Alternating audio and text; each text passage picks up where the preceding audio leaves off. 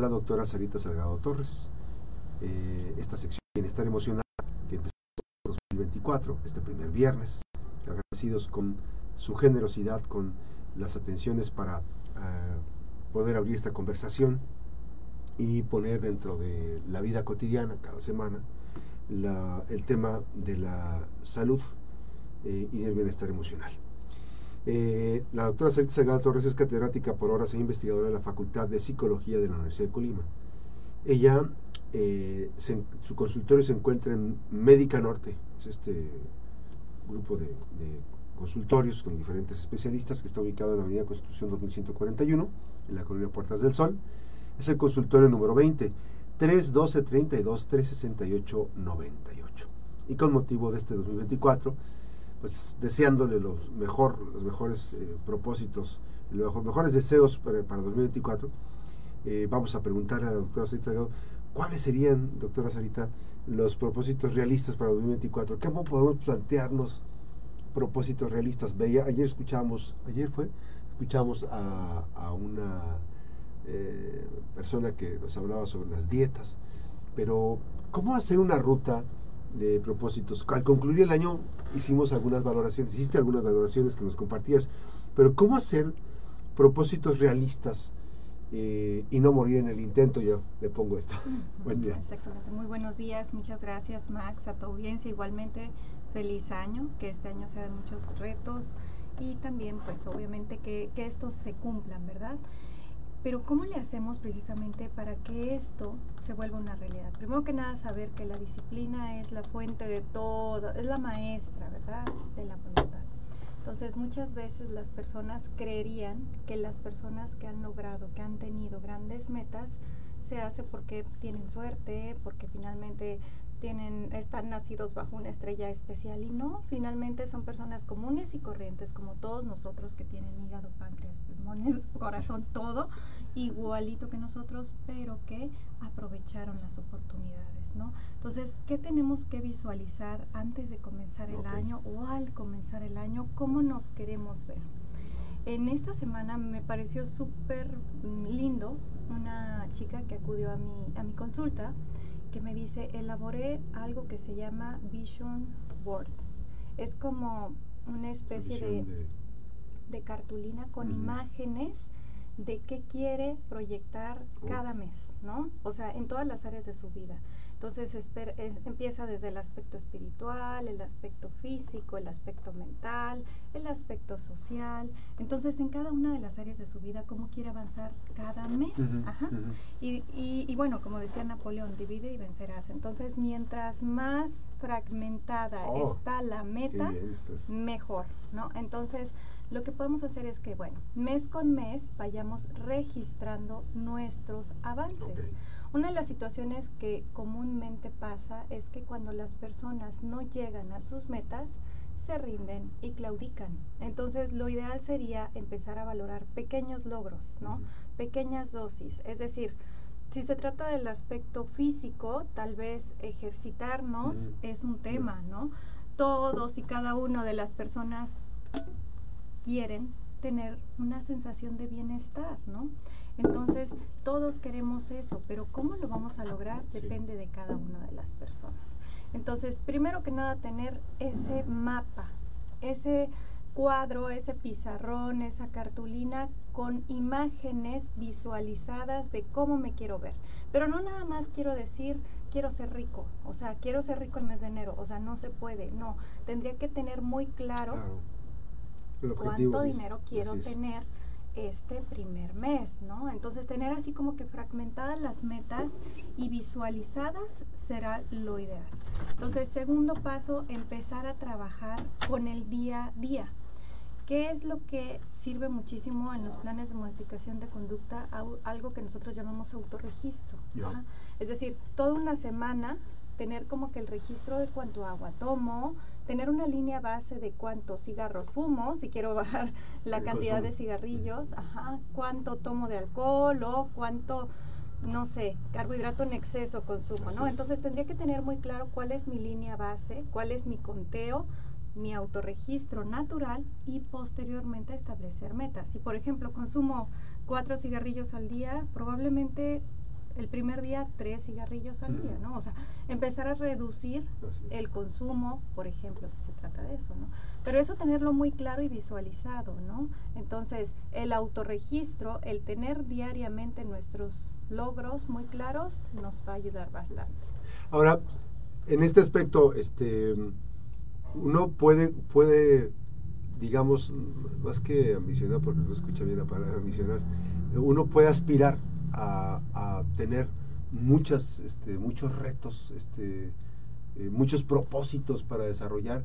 Eh, hay una limitante, digamos, en los propósitos, o como me estás explicando ahorita, por ejemplo, en la vida cotidiana, pues, o sea, porque me acabas de dar la, la, oportunidad de decir, sí podemos hacer un autorregistro, y ese autorregistro nos va a llevar, por ejemplo, quienes consumen café, cinco tazas de café, hay que reducir porque el tema del estrés y todo ese tipo de cosas. Comida, este, hábitos, de actividad física, o sea, sí se pueden tener muchas cosas a la vez. Claro que sí, en cada una de las áreas de nuestra vida podemos hacer incluso un círculo en donde dividamos como por segmentos, como si fueran pedazos de pizza. y en estos segmentos escribir específicamente en el área social, salir con mis amigos, platicar o agradecer, ¿no? Hay un, hay un libro que a mí me está encantando, que es El Diario del Agradecimiento, y así lo encuentran en Amazon, Mercado Libre, cosas así. Y en ese diario del agradecimiento se tiene que apuntar diariamente cómo me quiero ver en el día, qué quiero. Ah, es para escribir también. Entonces, ese diario nos lleva muchas veces a darnos cuenta de que es preciso establecer retos diarios, ¿no? ¿Cómo me quiero ver este día? ¿Qué quiero mejorar? ¿Y qué voy a hacer para cada día, precisamente cada hora, mejorar lo, que quiero mejorar. A ver, hay un, hay un cambio con ese eh, ejercicio mental del este, agradecimiento. Hay un cambio emocional, hay una... Hay, un cambio bioquímico. o sea, eh, empieza a mandar mensajes diferentes al, a tu cerebro. Sí, uno de los temazos principales que se trabaja en la reestructuración cognitiva, que así le llamamos en las técnicas cognitivo-conductuales, es la transformación de las creencias limitantes a creencias empoderantes. Entonces una creencia limitante puede ser, nunca voy a poder lograr, no sé, tener el cuerpo ideal, ¿no? Esa es una creencia limitante. Y una creencia empoderante sería, mi cuerpo me produce bienestar, ¿no? O sea, tengo lo que necesito. Y de alguna manera es, es una creencia empoderante porque es real. O sea, tenemos lo que necesitamos, pero es un área de oportunidad que podemos mejorar, ¿no? Entonces, si empiezo a ver solamente lo negativo, no me ayuda para nada. Y en este ejercicio del autorregistro diario de lo que tengo y lo que tengo la oportunidad por hacer en el resto del día, mejora bastante la bioquímica del cerebro porque nos da la oportunidad precisamente de sentirnos agradecidos y con esta gran este, sensación. automáticamente, pues estoy pensando, o sea, te saca del pensamiento negativo, ¿no? Y de engancharte con pensamientos negativos. Exacto. Es real, obviamente, que el país, la sociedad no está, pues, así como que nosotros quisiéramos, no es una sociedad ideal, no es un país o una economía ideal, pero con lo que tenemos, ¿qué podemos hacer? ¿no? Podemos disfrutar, que decir, voy a decir, la doctora Sarita Salgado también tiene especialidad, es, eh, doctora en ciencias médicas por la Universidad de Colima. Tiene otra especialidad que es en psicología de, pediatría por el Instituto Nacional de Pediatría. Em, el INPI, ¿no? INP. INP, perdón. Y sí, sí, sí, me acuerdo mucho porque por ahí estuve en una escuela de música. Y tiene esta especialidad, es especialista en terapia cognitiva conductual para niños y adolescentes que son otros datos adicionales que nos decía ahorita, de ahorita me acordé. este es por el instituto, por el eh, Beck Institute de Filadelfia. Ahora, doctora, en, en el caso de, de, la, de la atención, los propósitos eh, que tendrían las y los escuchas que nos están sintonizando en este momento a través de las redes sociales, o sea, no, no hay posibilidad de, bajo este esquema, no hay posibilidad de, de este, digamos, ni de claudicar ni de morir en el intento. Exacto, con el autorregistro nos vamos dando cuenta de cómo somos. Ahora, un temazo es cómo crear hábitos, ah. ¿no? Porque no solamente es querer levantarme un día y decir, voy a hacer, Soy fitness. no sé, fitness, o voy a ser rico, o voy a tener pareja. Y digo, esto es un tema porque es muy frecuente que lleguen a la consulta y, por ejemplo, ayer me decía una niña, es que mi mamá va con una bruja y, le pide, este, no sé, que le dé el amor de su vida, ¿no? Entonces, pues nos quedamos pensando, bueno, ¿y eso cómo, cómo se logra, no? En lugar de ella, pues todos los días, pues generar algo, un cambio desde su actitud, en cómo se siente, cómo se ve, qué proyecta, Ajá, en, lugar de ir con un brujo, digo, que nos da soluciones mágicas que no existen, ¿no? Entonces, en ese sentido, quiero abocarme a los hábitos. ¿Cómo creamos hábitos? Hay autores que dicen que un hábito, digo, nos cuesta todos los días gramos. Pero el no lograr algo y el postergar y el finalmente darnos cuenta que nos podemos, no podemos, nos cuesta toneladas. Así es. O sea, ¿qué queremos? Invertir en el el hacer, ¿no? Entonces, si mi meta es, no sé, tener un cuerpo fitness a final del año, entonces, ¿con qué voy a empezar? El primer mes voy a empezar con reducir tal vez dos kilos. Por eso hablábamos de metas realistas, ¿no? O sea, quiero en enero reducir dos kilos. ¿Qué voy a hacer? Bueno, voy a trabajar para ir con un nutriólogo, voy a trabajar para inscribirme en un lugar o unirme con un grupo de personas que hagan una actividad física que me motiven mm, diariamente. Y bueno voy a registrar a la semana cuántas veces necesito acudir. Tal vez al lugar o hacer la actividad física por mi cuenta cuántas veces a la semana cuánto tiempo me va a costar. Hay una pregunta que genera siempre inquietud en las personas cuando les decimos estarías dispuesto a que si alguien te propone darte no sé 10 mil millones de pesos con la condición de que el día de mañana se termine tu vida, ¿lo aceptarías? Obviamente las personas, no, pues no, no. Entonces, entonces quiere decir que nuestro tiempo es muy valioso. Ajá. Porque, o sea, un día, 10 millones o 10 mil millones, o sea, no lo cambiamos. O sea, sabemos que todos sabemos que somos finitos, pero no estamos aprovechando los días, ¿no? Entonces, es un tema el cómo administro mi tiempo. Lo ideal es hacernos cronogramas de actividades, hacernos precisamente en cada una de las horas esos hábitos o esas rutinas que van a generar el cumplimiento de nuestra meta. Digo, estoy diciendo al final del mes, pero puede ser al final de la semana, al final del día incluso. Si nada más me propongo leer una cuartilla, tres o sea, tres párrafos, lo que sea, pero va a ser mi meta y mi logro personal. Cada quien se lo propone, ¿no? Eh, eh, quienes están viendo en redes sociales que de repente agarro el celular, lo que pasa es que mm, algunas ideas que de repente me acuerdo, pero hay unas que no me acuerdo, entonces trato de tener las ideas aquí plasmadas con lo que está diciendo la doctora, porque hay cosas muy importantes que está diciendo para no dejarlas y a veces las utilizo para, digo, eh, los que están viendo en redes sociales, las dejo para, para aterrizar la parte fundamental o los, los temas fundamentales y no perder de vista lo que está diciendo la doctora Sarita Salgado Torres. 8 con 25, vamos a una breve pausa. Nos quedamos en vivo en redes sociales y regresamos después, después de la pausa. Bienestar emocional, recuerde, propósitos realistas 2024 cómo están, son las herramientas importantes. Y nos quedamos aquí platicando, porque ahorita vamos a hacer más preguntas después de la pausa, de todo esto que está diciendo la doctora Sarita Salgado. Regresamos. Doctora, esta parte del proceso bueno, eh, ahorita estaba haciendo anotaciones que eh, nos dejas, nos vas dejando en las eh, en la idea muy específica de meternos en una etapa consciente, mucho más consciente de uno mismo. Evidentemente hay cosas que no podemos cambiar, pero nos obsesionamos en querer cambiar. Y como pasa el tiempo, uno a pesar de que se da cuenta que no puede cambiar las cosas y que es frustrante no poder cambiar las cosas, batalla con eso y no está de la otra parte, este, ¿cómo decirlo? Eh, con una forma, ¿cómo decirlo? Eh, eh, de decir, pues no te enganches, o sea, porque finalmente eso te jala al lado negativo, no te jala al lado positivo. Y finalmente, hay veces en que el ser humano encuentra sobre la marcha, sin presionar, sin, este, eh, sin estar aprisionando el momento, sino que fluyen las cosas y de repente se resuelven las cosas. Esas son de las partes que también este, es importante. Súper importante, sobre todo porque hay una idea mágica del control. O sea, sin querer, tenemos la idea mágica que podemos controlar muchísimas cosas. Y hay obviamente muchas de las cuales en la sociedad que no podemos, sobre todo la actitud que tienen nosotros, ¿no? Generalmente llegan a la consulta diciendo, es que me hizo enojar, ¿no?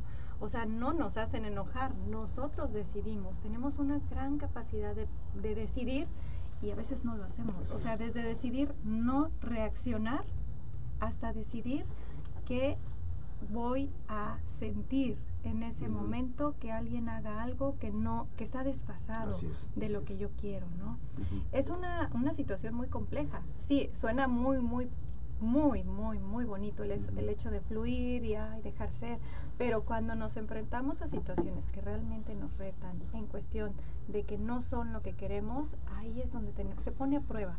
Hay un autor que habla de que el ser humano feliz, el adulto feliz tiene tres condiciones. Y estas son tres condiciones que obviamente no muchos las tenemos. La primera es la tolerancia a la frustración. La que no nos enseñan de repente, que no, que no les enseñamos a nuestros hijos. No, desde pequeñitos. Es, está llorando y no distráelo. No, no, no. Llévalo, dale. No, no que no llore, que no llore. ¿no? Entonces, una, tolerancia a la frustración. La segunda es la tolerancia a la incertidumbre. Esta es una situación muy compleja porque muchos de los trastornos de ansiedad son precisamente eso, una dificultad para tolerar la incertidumbre. Ok, eh, hay, que retomar esa parte. Gracias a la doctora Said Sagado Torres, eh, Bienestar Emocional con la doctora Said Sagado Torres, Propósito Realistas 2024. Y acá quiero recuperar esa, esa parte que decías, esos elementos que no nos enseñan de pequeños. precisamente los estoicos hablan de que hay tres elementos que nos que nos consideraríamos, digamos, que nos pueden ayudar a hacernos feliz o el ser humano mm, feliz tiene tres elementos. El primero es la tolerancia a la frustración. La tolerancia a la frustración se ejercita, es decir, desde pequeñitos el dejarlos frustrarse. Es increíble la cantidad de padres que llegan a mi consulta que me dicen, es que, ¿cómo le hago para que no se enoje? ¿Cómo le hago para que no se frustre? ¿Cómo le hago para que no haga berrinches? Son naturales, son necesarios, es la manera que tenemos de decir que... Y él va a entender, o la niña y el niño van a entender que no a través del, del, berrinche van a lograr las cosas. Y es muy importante eso, no darles lo que quieren en ese momento, evitar distraerlos, lo ideal es acompañarlos ¿no? en, el dolor y que se den cuenta que no pasa nada, seguimos vivos, ¿no? a pesar de que no tengamos lo que queremos. Entonces, una, la tolerancia a la frustración, dos, la tolerancia a la incertidumbre. Así es. Y en ese sentido, es cómo puedo tolerar que no sé qué va a pasar mañana, que si no sé si los resultados del examen, que, cómo puedo tolerar ese aspecto, ¿no? De lo que yo no puedo controlar. Y aquí es donde es la raíz de muchos trastornos de ansiedad. Generalmente las personas se ponen muy ansiosas por no tener tolerancia a la incertidumbre. Y el tercer elemento, la tolerancia al cambio el tolerar esta parte de que no todo es igual y no todo es como yo quería. Incluso hay personas que dicen, dejé de ver a mi amigo tantos años y ahora lo veo y es muy diferente y ya, no siento la confianza. Bueno, las personas cambiamos, ¿no? Entonces, esta parte de adaptarnos al cambio es uno de los elementos más importantes que hablaban los estoicos para tener una felicidad o bienestar. Así es. Hay que decir, hay que decir que los nuevos elementos con los que convivimos ahora no son como los de antes. La inmediatez con la que vivimos, con los dispositivos y que todo, nos ha hecho que la tolerancia a la incertidumbre, el no tener control. control. Ese es un tema, lo que decíamos, ¿no? Una, una falacia, se llaman falacias de las creencias, precisamente es creer que todo lo podemos controlar. Y en ese sentido también, establecemos metas, establecemos, digamos, récords y bueno, saber que a veces no se pueden lograr es importante, ¿no? Obviamente vamos a poner todo de nuestra parte, pero bueno, si está lloviendo, no podemos salir y finalmente no hay forma de correr o no hay forma de, hacer, pues hay que adaptarnos, ¿no? Este, ¿qué tanto, qué tanto están pensando, amigas y amigos, escuchas? No importa, es la primera semana esta, ¿eh? No importa. Hay que plantearse los, los, los eh, propósitos en los 24. No importa empezar eh, un poquito tarde. La idea es empezar. Claro. Porque es un antes y un después. Y replantearnos precisamente lo que hicimos con las uvas, ¿no? Salud, bienestar, o sea, pasaron muy rápido, pero no lo escribimos, no lo pusimos. Nos damos el tiempo de salir con la maleta, este, a recorrer, con la sí, roja. Pero evidentemente, aquí está todo. Todo se trabaja, claro. Y bueno, precisamente en ese sentido vale la pena que eduquemos a nuestra mente, que ayudemos a que nuestro cerebro funcione de la manera que puede funcionar.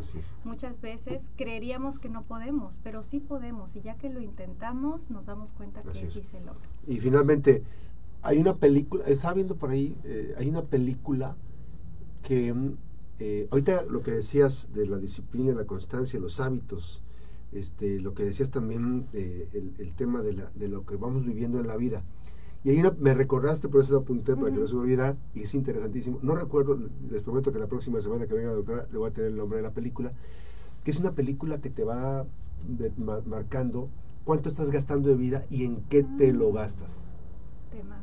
Que es un asunto ahí que nos sitúa en una prioridad eh, que nos despoja. Digo, a alguien se le ocurre esta cosa, pero si, si pensamos en esto es, ¿qué estamos haciendo para disfrutar lo que estamos viviendo? Exactamente, es un tema, sí, claro. ¿Qué estamos haciendo para disfrutar y para llegar a la meta que queremos? Es, o sea, nos queremos ver en una montaña, pero ¿estamos dando el primer paso? O sea, ¿qué estamos haciendo?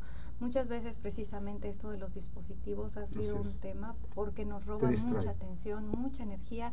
Yo siempre les digo, imaginemos que tenemos un costal, el costal de la atención, con muchas moneditas. Y esas moneditas, ¿en qué lo quiero invertir? Yo decido si en distracciones, ojo, aquí hago una, cota, una acotación, o sea, se vale descansar. O sea, todos de hecho es una parte de la productividad del descanso.